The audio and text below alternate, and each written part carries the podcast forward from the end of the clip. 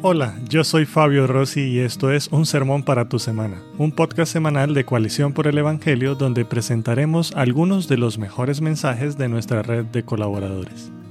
¿Por qué nos cuesta tanto cultivar una vida de oración? Aunque sabemos que esta disciplina espiritual es frecuentemente ordenada por la Biblia y altamente importante para la vida del cristiano, Aún así muchos de nosotros hemos encontrado dificultad para mantenernos firmes en esta devoción. En este sermón, el pastor Gerson Morey nos ayuda a entender a la luz del Salmo 105, versículo 4, que la falta de entusiasmo y compromiso permanente por la oración se debe a que no la consideramos como una búsqueda del Dios vivo, un encuentro con nuestro Redentor. Escuchemos.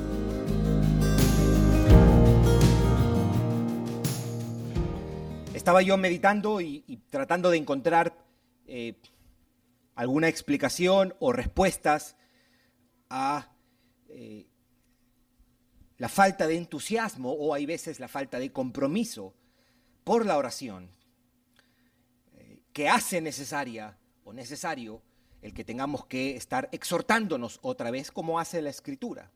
Orad sin cesar, decía el apóstol Pablo en el libro de Tesalonicenses orando todo el tiempo. Y creo que se puede explicar nuestra falta de entusiasmo y nuestra falta de compromiso muchas veces. yo creo que todos los cristianos por momentos tomamos en serio la oración, pero quizás esa actitud no es permanente ¿verdad? Yo creo que todos podemos testificar que han habido etapas en nuestra vida donde hemos tomado más en serio la oración y nos hemos dedicado más a la oración personal, a la devoción ah, individual, a las oraciones. Pero es una lucha constante en un sentido.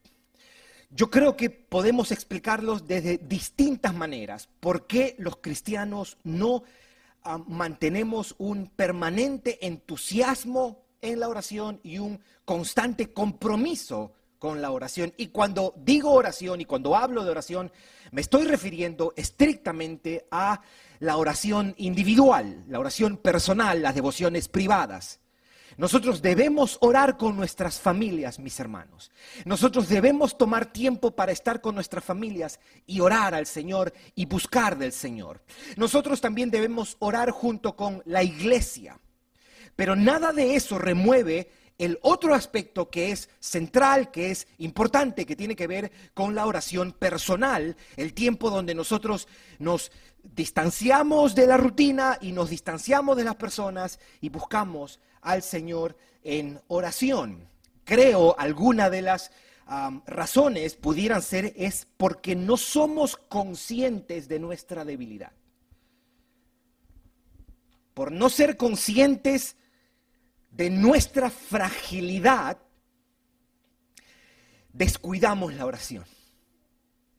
No somos conscientes, por ejemplo, de nuestra maldad o de lo capaces que somos para el pecado. Muchas veces o nos olvidamos o no creemos la gran necesidad que tenemos de su gracia. O porque estamos enamorados y ocupados de las cosas del mundo y descuidamos el deber de la oración. También puede ser porque no entendemos o no somos conscientes del provecho y de, los beneficios que comportan la oración a Dios. O también podemos decir que olvidamos que Dios usa la oración para hacer muchas cosas en nuestra vida. Ahora bien, yo creo que también se puede explicar de esta otra manera.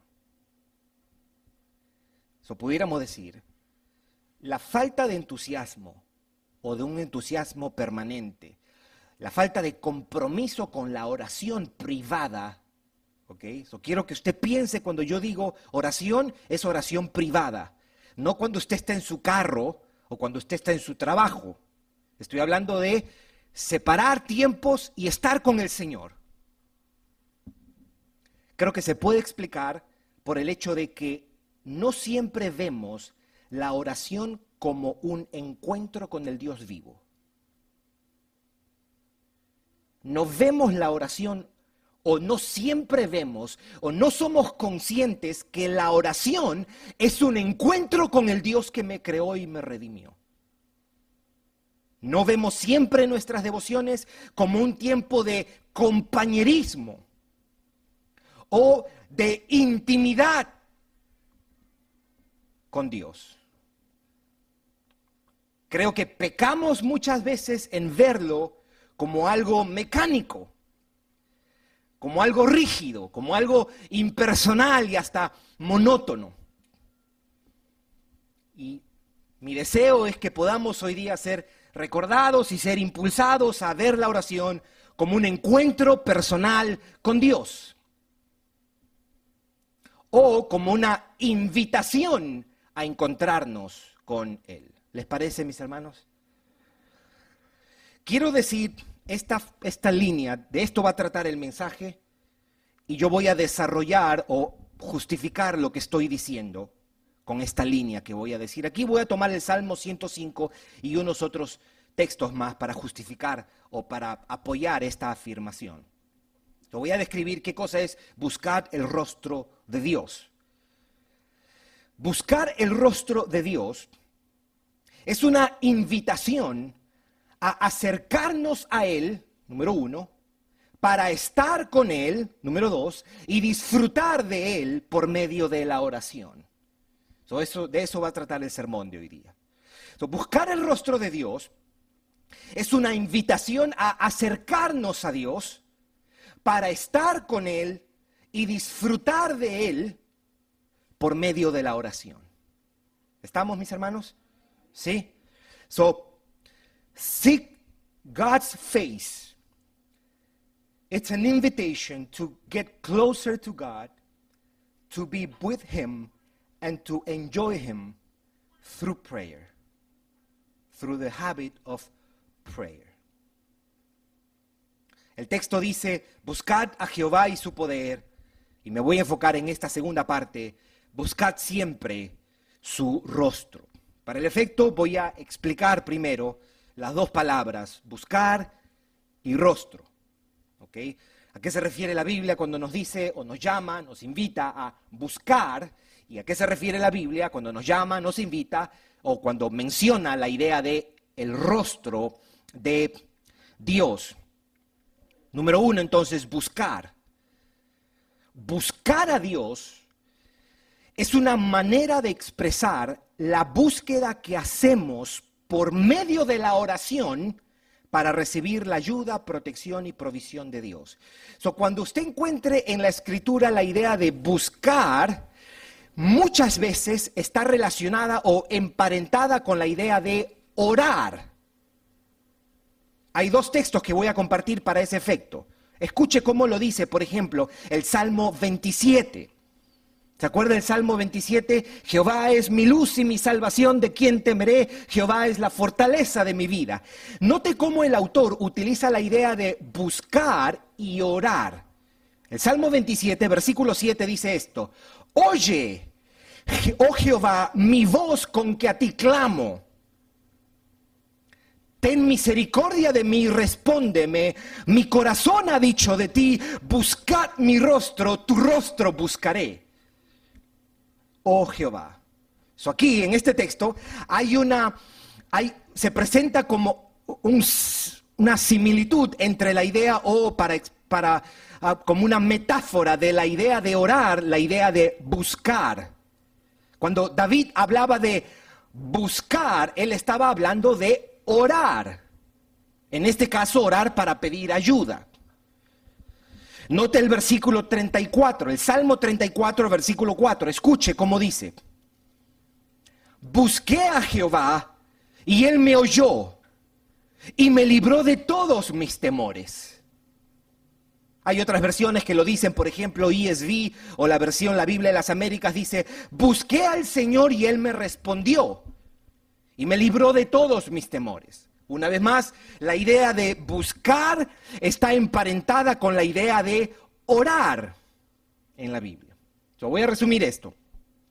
En el sentido escritural de la palabra, buscar es orar. La idea de buscar es como un sinónimo. El concepto de buscar de Dios tiene que ver con buscarlo por medio de la oración.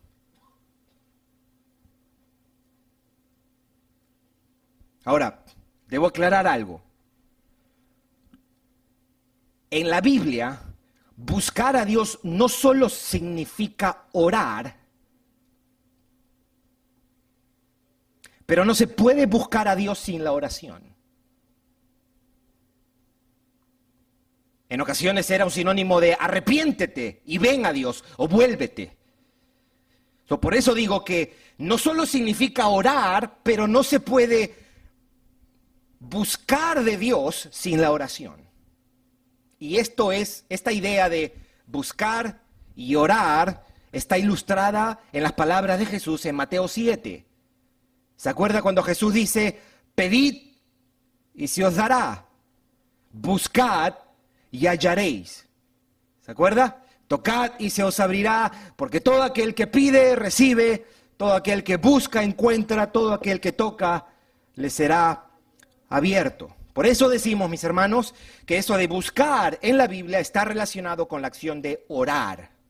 Entonces, lo, lo primero que quería decir para ir entendiendo esta afirmación de buscad siempre su rostro. Buscad es un sinónimo de orar. Lo segundo es, vamos a, mirar qué quiere decir la Biblia cuando eh, usa la idea de el rostro o la cara.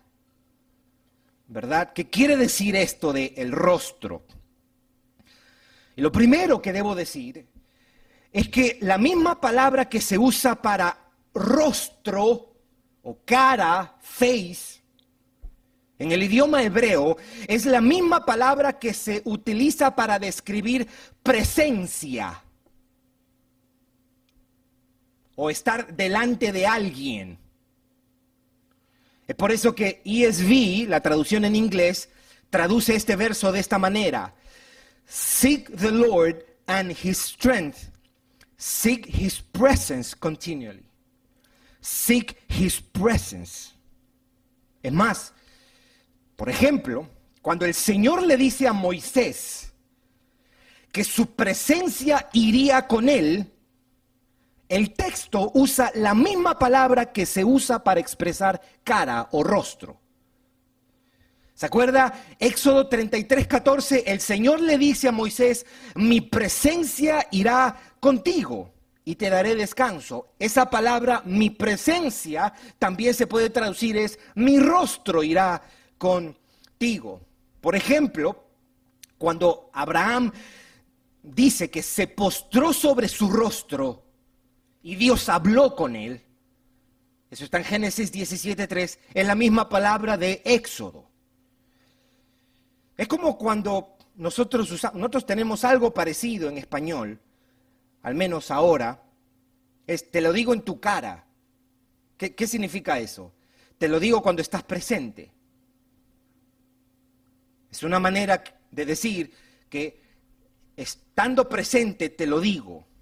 Por eso concluimos que la escritura habla del rostro de Dios como una referencia a su persona, a su persona. Ahora quiero hacer una pequeña aclaración ahora. Debemos aclarar algo porque en ocasiones la idea de rostro de Dios en la Biblia, especialmente en el Antiguo Testamento, era usada para expresar su ira, su juicio o su desaprobación. Por ejemplo, en el Salmo 34, 16, en Isaías 30, en Jeremías 21, 10, en Jeremías 44, 11, esas veces cuando se usa el rostro de Dios, se usa para expresar la desaprobación de Dios, el juicio de Dios y la ira de Dios. Pero en este caso, en este salmo como tal, el uso de la palabra rostro sirve para expresar cercanía, aprobación, su presencia en el sentido de aprobación y complacencia. No es una presencia neutral, no es una presencia para juzgar, sino que es una presencia que expresa aprobación, complacencia o favor. Por ejemplo, como lo dice la bendición sacerdotal del libro de número 6. ¿Se acuerda? Jehová te bendiga y te guarde. Jehová haga resplandecer su rostro sobre ti y tenga de ti misericordia. Jehová alce sobre ti su rostro. Eso de alzar el rostro de Dios es una forma de describir el favor de Dios o su mirada de aprobación. Bien. Ahora, nuestra definición por eso, tomando estas dos ideas de lo que es buscar y lo que es el rostro de Dios, dice que buscar el rostro de Dios tiene que ver con acercarnos a Él por medio de la oración, para estar con Él por medio de la oración. Cuando tú escuches a Dios diciendo, buscadme, una manera bíblica y sencilla de poder leer esas palabras es, yo debo buscar a Dios en oración. Debo acercarme a Él, acercarme a Él para estar con Él. Bien, pero habíamos dicho que buscar el rostro de Dios, si usted recordará al comienzo, es una invitación a acercarnos a Él para estar con Él, y habíamos dicho algo más, y disfrutar de Él por medio de la oración.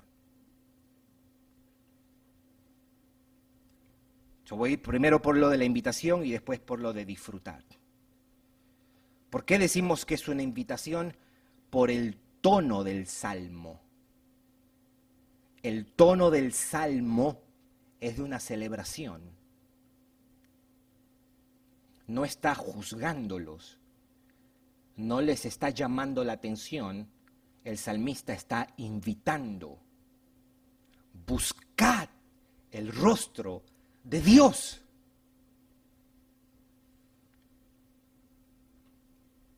Por eso, más que un mandato, aunque la Biblia nos manda orar, esto es una invitación. Una cosa es que tú le digas a alguien, tú tienes que hacer esto, otra cosa es que tú le digas, te invito a que vengas a mi casa. Es una invitación. El, el tono de este salmo, si usted lo nota, es un tono de celebración. La melodía de este salmo tiene que ver con una celebración. Y decimos que es para disfrutar de Dios, porque el contexto de estas palabras nos invitan a eso. Quiero que, si puede, ir conmigo, porque alguien diría, ok, ¿quién escribe? Porque no sé si, si está eh, aquí, en realidad no, no, no lo dice. Usualmente, usted sabe, David escribió casi 74, 75 salmos. Pero originalmente esto fue un salmo de David. Si usted va conmigo a Primera de Crónicas, capítulo 16, Primera de Crónicas, capítulo 16, ¿qué estaba pasando? David acababa de ser coronado como rey y una de las primeras medidas que toma David es devolverle el arca de Israel y traerla a Jerusalén. El arca había estado por años en el país de los filisteos, y después regresó a la casa de Obed Edom. Y mientras estuvo en la casa de Obed Edom, Dios bendijo a esa casa, dice. Y David toma una de las primeras medidas. Y él dice, el arca tiene que volver. Y el día que el arca vuelve, se armó toda una celebración en Israel. Es en ese contexto donde David canta este salmo. Lea el versículo 6 si usted quiere. Versículo 6 dice, también los sacerdotes Benayá y Yahaziel sonaban continuamente las trompetas delante del arca del pacto de Dios. Versículo 7, entonces en aquel día David comenzó a clamar a Jehová por mano de Asaf y de sus hermanos. Versículo 8, alabad a Jehová, invocad su nombre. Si usted compara el Salmo 105 con este versículo 8, usted va a notar que es lo mismo. el Salmo 105 tiene su origen en este día. Es, el, lo mismo que dice el Salmo 105, palabras más, palabras menos con lo que David canta ese día estando aquí. Versículo 9, cantad a él, cantadle salmos, hablad de todas sus maravillas, y aquí está el versículo que yo quería que usted notara. Versículo 10, gloriaos en su santo nombre. Esa palabra gloriaos es llénate de gozo. Y dice, alégrese el corazón de los que buscan a Jehová. Buscar a Jehová es una invitación a acercarnos a Él por medio de la oración, para estar con Él por medio de la oración y para disfrutar de Él por medio de la oración.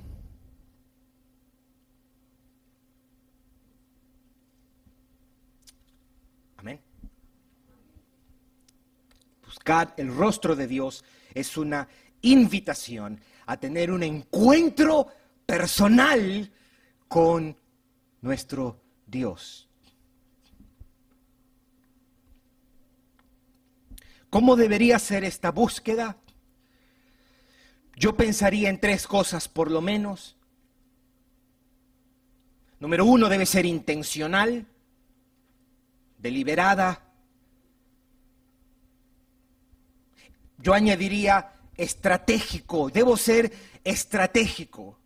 Mis hermanos, si usted deja el tiempo de oración al azar y a ver en qué momento tendrá tiempo disponible, usted no va a orar. Usted necesita establecer tiempos diarios y constantes donde usted dice, a esta hora del día yo voy a procurar sentarme o apartarme e ir a tener un tiempo de comunión con Dios. Si usted no hace eso, no va a llegar, mi hermano. No va a llegar.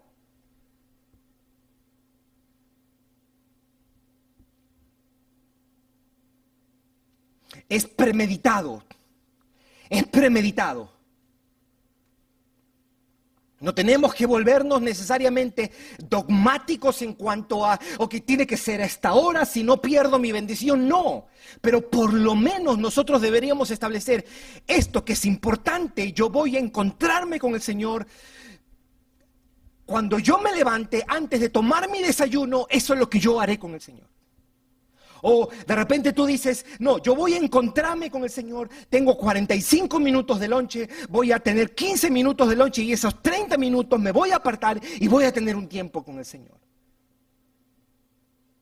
Y digo esas horas porque casi siempre es muy difícil para una persona haber pasado todo un día con todo lo que supone las responsabilidades y obligaciones y decir voy a orar a las 9, 10 de la noche.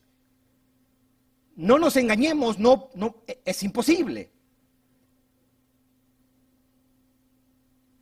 A no ser que usted sea como un búho y está bien.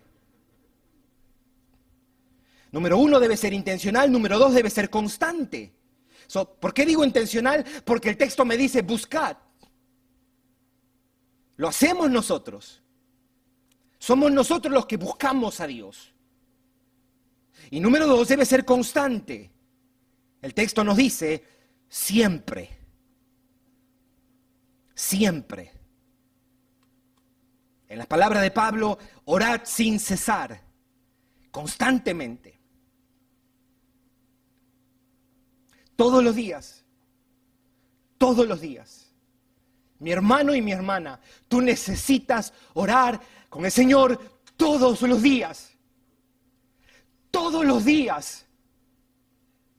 Necesitas apartar tiempos con el Señor y tú centrar tu mente y tu corazón y decirle a tu esposa o a tu esposo o a tus hijos, este tiempo es para mí y el Señor, respétalo. Necesitamos esto, mis hermanos. La oración no puede ser vista como una opción de la vida cristiana. No es una opción. Pero si mirásemos la oración como un encuentro con Dios, probablemente seríamos movidos de una manera más responsable y diligente. Y número tres, número uno debe ser intencional, número dos debe ser constante y número tres, voy a tomar prestado de dos textos que nos hablan de buscar de Dios. Debe ser una búsqueda de corazón. Deuteronomio, 20, Deuteronomio 4:29, escuche lo que dice. Mas si desde allí buscares a Jehová tu Dios, lo hallarás si lo buscares de todo tu corazón y de toda tu alma. Todo tu corazón, de todo tu corazón. Es por eso que nosotros debemos, en un sentido, tratar de minimizar las distracciones. Minimizar las distracciones. Note lo que dice, si quiere buscarlo, Jeremías 29. Jeremías 29, versículo 13. Es una invitación preciosa que nos hace el mismo Dios. Pero nos dice cómo es esa búsqueda. Versículo 13 dice, entonces me invocaréis, esto le está diciendo el Señor a su pueblo cuando se ha apartado de él y su pueblo ha sido llevado cautivo a Babilonia. Y el Señor los invita a buscarlo a Él con un corazón humillado. Y les dice, entonces me invocaréis, ahí está la oración, y vendréis, ahí está, nos acercamos a Dios y oraréis a mí, y yo os oiré, y me buscaréis, que dice, y me hallaréis. ¿Y por qué me hallarás? Porque me buscaréis, ¿de dónde? De todo vuestro corazón de todo vuestro corazón. Dios cuando te pide orar, te dice, búscame, pero búscame con tu corazón.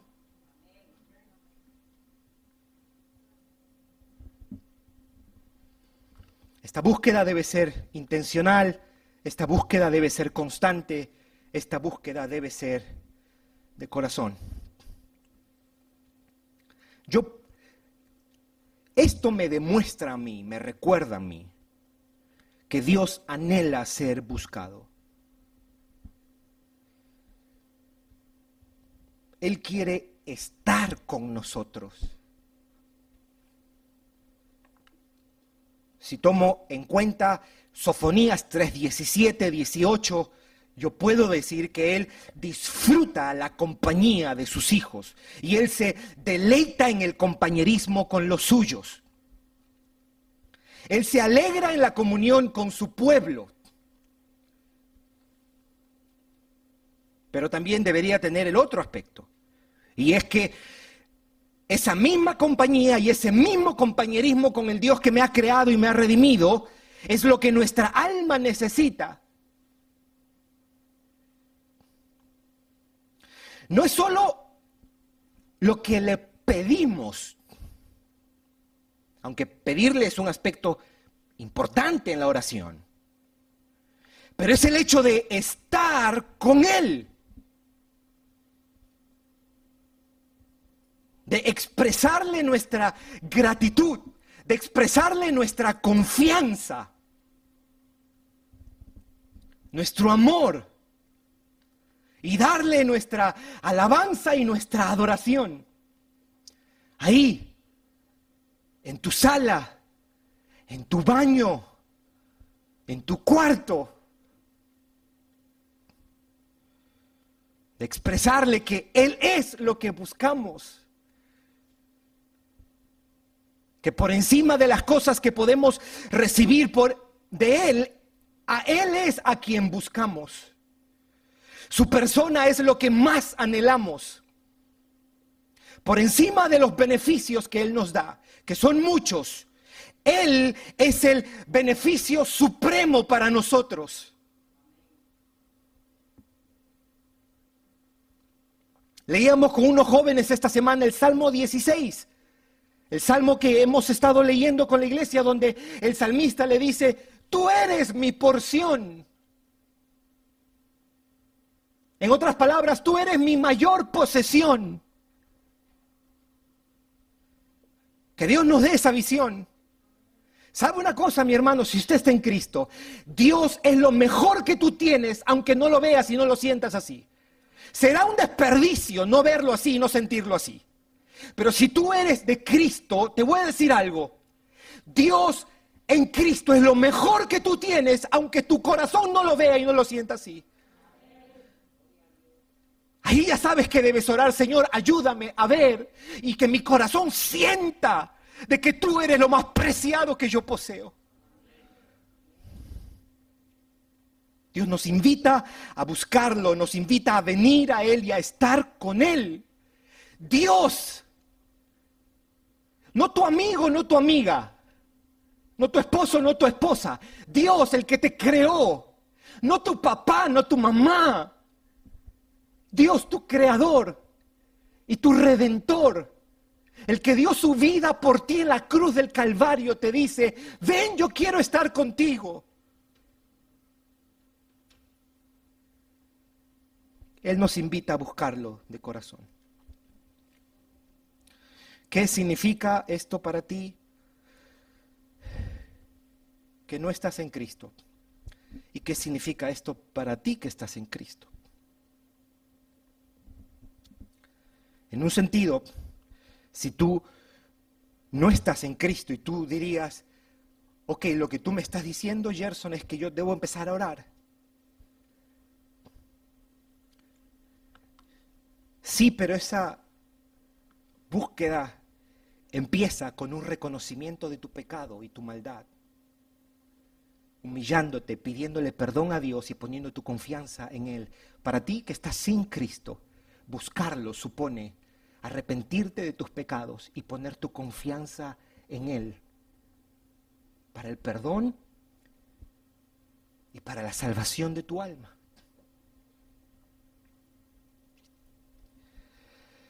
Y para ti que estás en Cristo, quiero, quiero explicar algo porque puede dar la impresión de que puedo dar la impresión de que lo que estoy diciendo es, debo orar para tener comunión con Dios y si no oro no tengo comunión con Dios. Digamos que tú eres cristiano. No entendiste bien si tú entiendes esto. Si tú eres cristiano y tú dices, ok, so si no oro, no tengo comunión con Dios y si oro, si tengo comunión con Dios. No es eso lo que yo estoy tratando de comunicarte si tú estás en Cristo. La comunión con Dios para todos sus hijos es una realidad asegurada, inmutable, objetiva. Si tú estás en Cristo, tú tienes comunión con Dios. ¿Ok? No, no hay nada que tú puedas hacer para tener comunión con Dios. No hay nada que tú puedas hacer. El que hizo eso fue Cristo. Él fue el que nos abrió las puertas del velo para nosotros tener acceso a Dios y ahora tenemos compañerismo con Dios. Sin embargo, esa realidad debe ser vivida, debe ser expresada y debe ser disfrutada. So, tú puedes decir, yo tengo comunión con Dios y por medio de la oración yo vivo, yo expreso y yo disfruto esa comunión. ¿Se entiende, mis hermanos? No es que tú te ganas puntos delante de Dios y tú vengas la semana que viene con el pecho hinchado y diciendo, ¿sabe qué? Dios debe estar deslumbrado conmigo porque toda la semana yo oré. Yo tengo una comunión con Dios espectacular, mejor que ustedes que no oran. ¿Con quién te habrás encontrado? Porque encontrarse con Dios nos hace humildes. Una manera de todos nosotros medir el grado de nuestro orgullo y humildad nos dice la oración. La oración delante de Dios, con la conciencia de quién es Dios y quién somos nosotros, por lo menos produce un poquito de sencillez en nosotros. La oración es un vehículo para que vivir esa comunión de alguna manera para expresar esa comunión y para disfrutar esa comunión sea posible.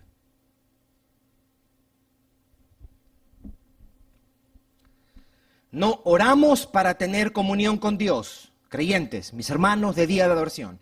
No oramos para tener comunión con Dios, sino que oramos por cuanto ya tenemos comunión con Dios, pero deseamos y necesitamos vivirla, expresarla y disfrutarla por medio de la oración. ¿Se entiende, mis hermanos? No estoy diciendo que usted puede decir, ¿sabe qué? Ayer tuve un tiempo precioso de comunión con el Señor y se puede decir de esa manera. Creo que es una manera legítima de poder expresar esa experiencia, tener tiempos de comunión con el Señor. Pero en el sentido salvífico de la palabra, la comunión con Dios la ganó Cristo en la cruz de Calvario y es una realidad que no va a cambiar. Usted, aunque usted sea el peor de todos los cristianos, usted tiene comunión con Dios por lo que Cristo ha hecho. Y eso, claro, algunos se asustan. ¿Cómo? ¿Qué, clase de declaración es esa? Eso es lo glorioso del Evangelio, mis hermanos. No es que tan bien tú te portes. El peor de sus hijos sigue siendo su hijo. El más vago de sus hijos sigue siendo su hijo. Y eso para un cristiano es combustible para buscarlo. ¿No? Buscad el rostro de Dios. Es una invitación a acercarnos a Él, para estar con Él y disfrutar de Él. Ahora bien, es cierto que la Biblia describe la oración como un medio por el que le pedimos a Dios por nuestras necesidades.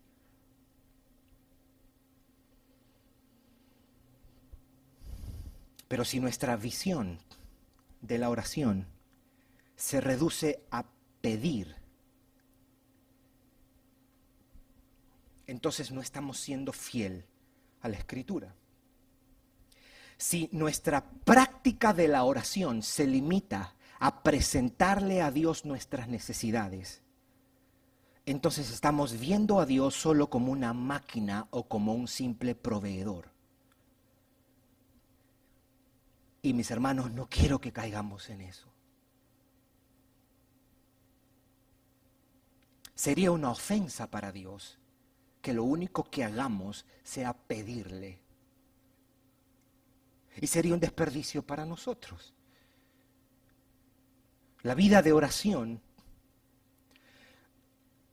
no debe ser un hábito que solo se enfoca en dame,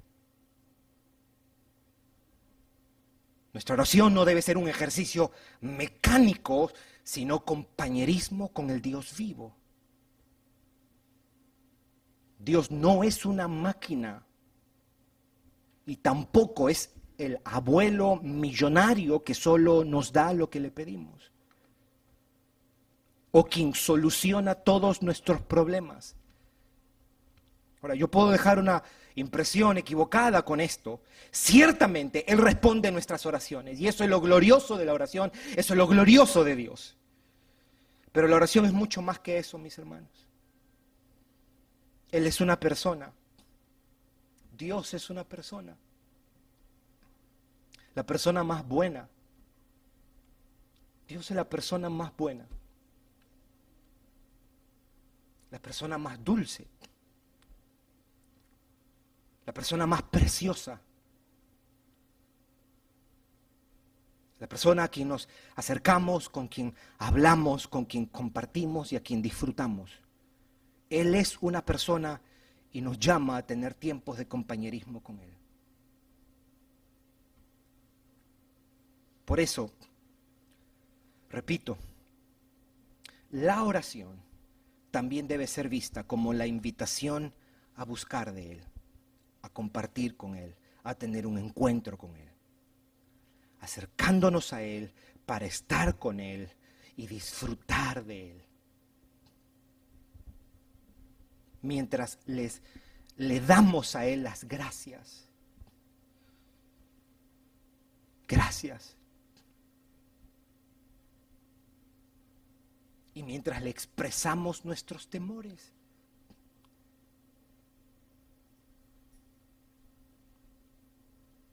La práctica de la oración debe estar bañada de expresiones de reconocimiento de lo que Él es para nosotros. Señor, tú eres mi pastor. Tú eres mi padre. Tú eres mi redentor. Tú eres mi juez. Tú eres mi salvador. Nuestros tiempos de devociones deben incluir palabras de alabanza por su bondad y expresiones de adoración. Palabras que brotan de nuestra alma, de nuestra alma agradecida y sedienta.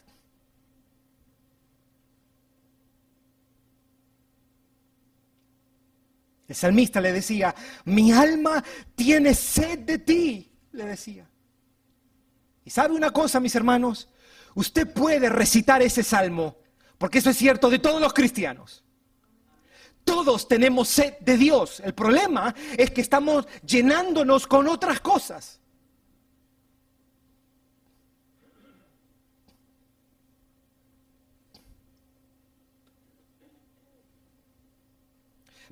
Debemos tener expresiones que deben salir de nuestro corazón. Padre, te alabo Padre, te exalto. Tú eres lo más precioso que yo tengo.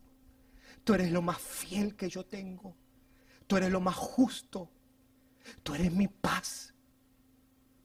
Te amo, Dios. Oh, con un amor imperfecto, pero te amo, Señor. Confío en ti, aunque mi confianza en ti es imperfecta, pero confío en ti, Señor. Te necesito, Señor aunque a veces no soy consciente del grado de mi necesidad, pero confieso que te necesito. Y sé que tú eres mi provisión.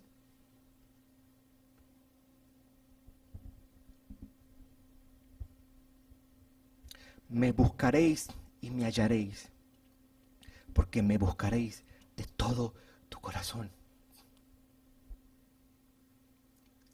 Necesitamos buscarlo, mis hermanos. Necesitamos encontrarnos con Él todas las mañanas. no, no, si, si de algo puede servir estas palabras del Salmo 105, que no sea voy a tener un monólogo todas las mañanas, donde voy a hablar, hablar, hablar, hablar, hablar sin ser consciente que le estoy hablando a una persona. Fue un salmo, mis hermanos, que cambió mi visión de la oración. Yo me acababa de convertir y mis tiempos de oración eran tan mecánicos. Y hubo un salmo que me redimió. El Salmo 34 en el versículo 5 donde dice, los ojos de Jehová están sobre los justos y atentos sus oídos al clamor de ellos. Y ese salmo me recordó, cuando tú estás orando a Dios, tú estás orando con una persona. Sea en tu baño, sea en tu sala, sea sentado en tu cama, sea en el comedor de tu casa. Mi hermano, mi hermana, Busca el rostro del Señor. Busca encontrarte con ese Dios. Nadie te va a amar mejor que Él. Ni tu papá, ni tu mamá, ni tus hijas, ni tus hijos. Es el Dios que te creó, el que te invita, el que me invita y nos dice, búscame, búscame. Apaga el celular. Apaga el televisor. Separa un tiempo y centra tu mente y tu corazón delante de esa persona. Él va a ser glorificado. Y tu vida, mi hermano y mi hermana, es enriquecida. Amén.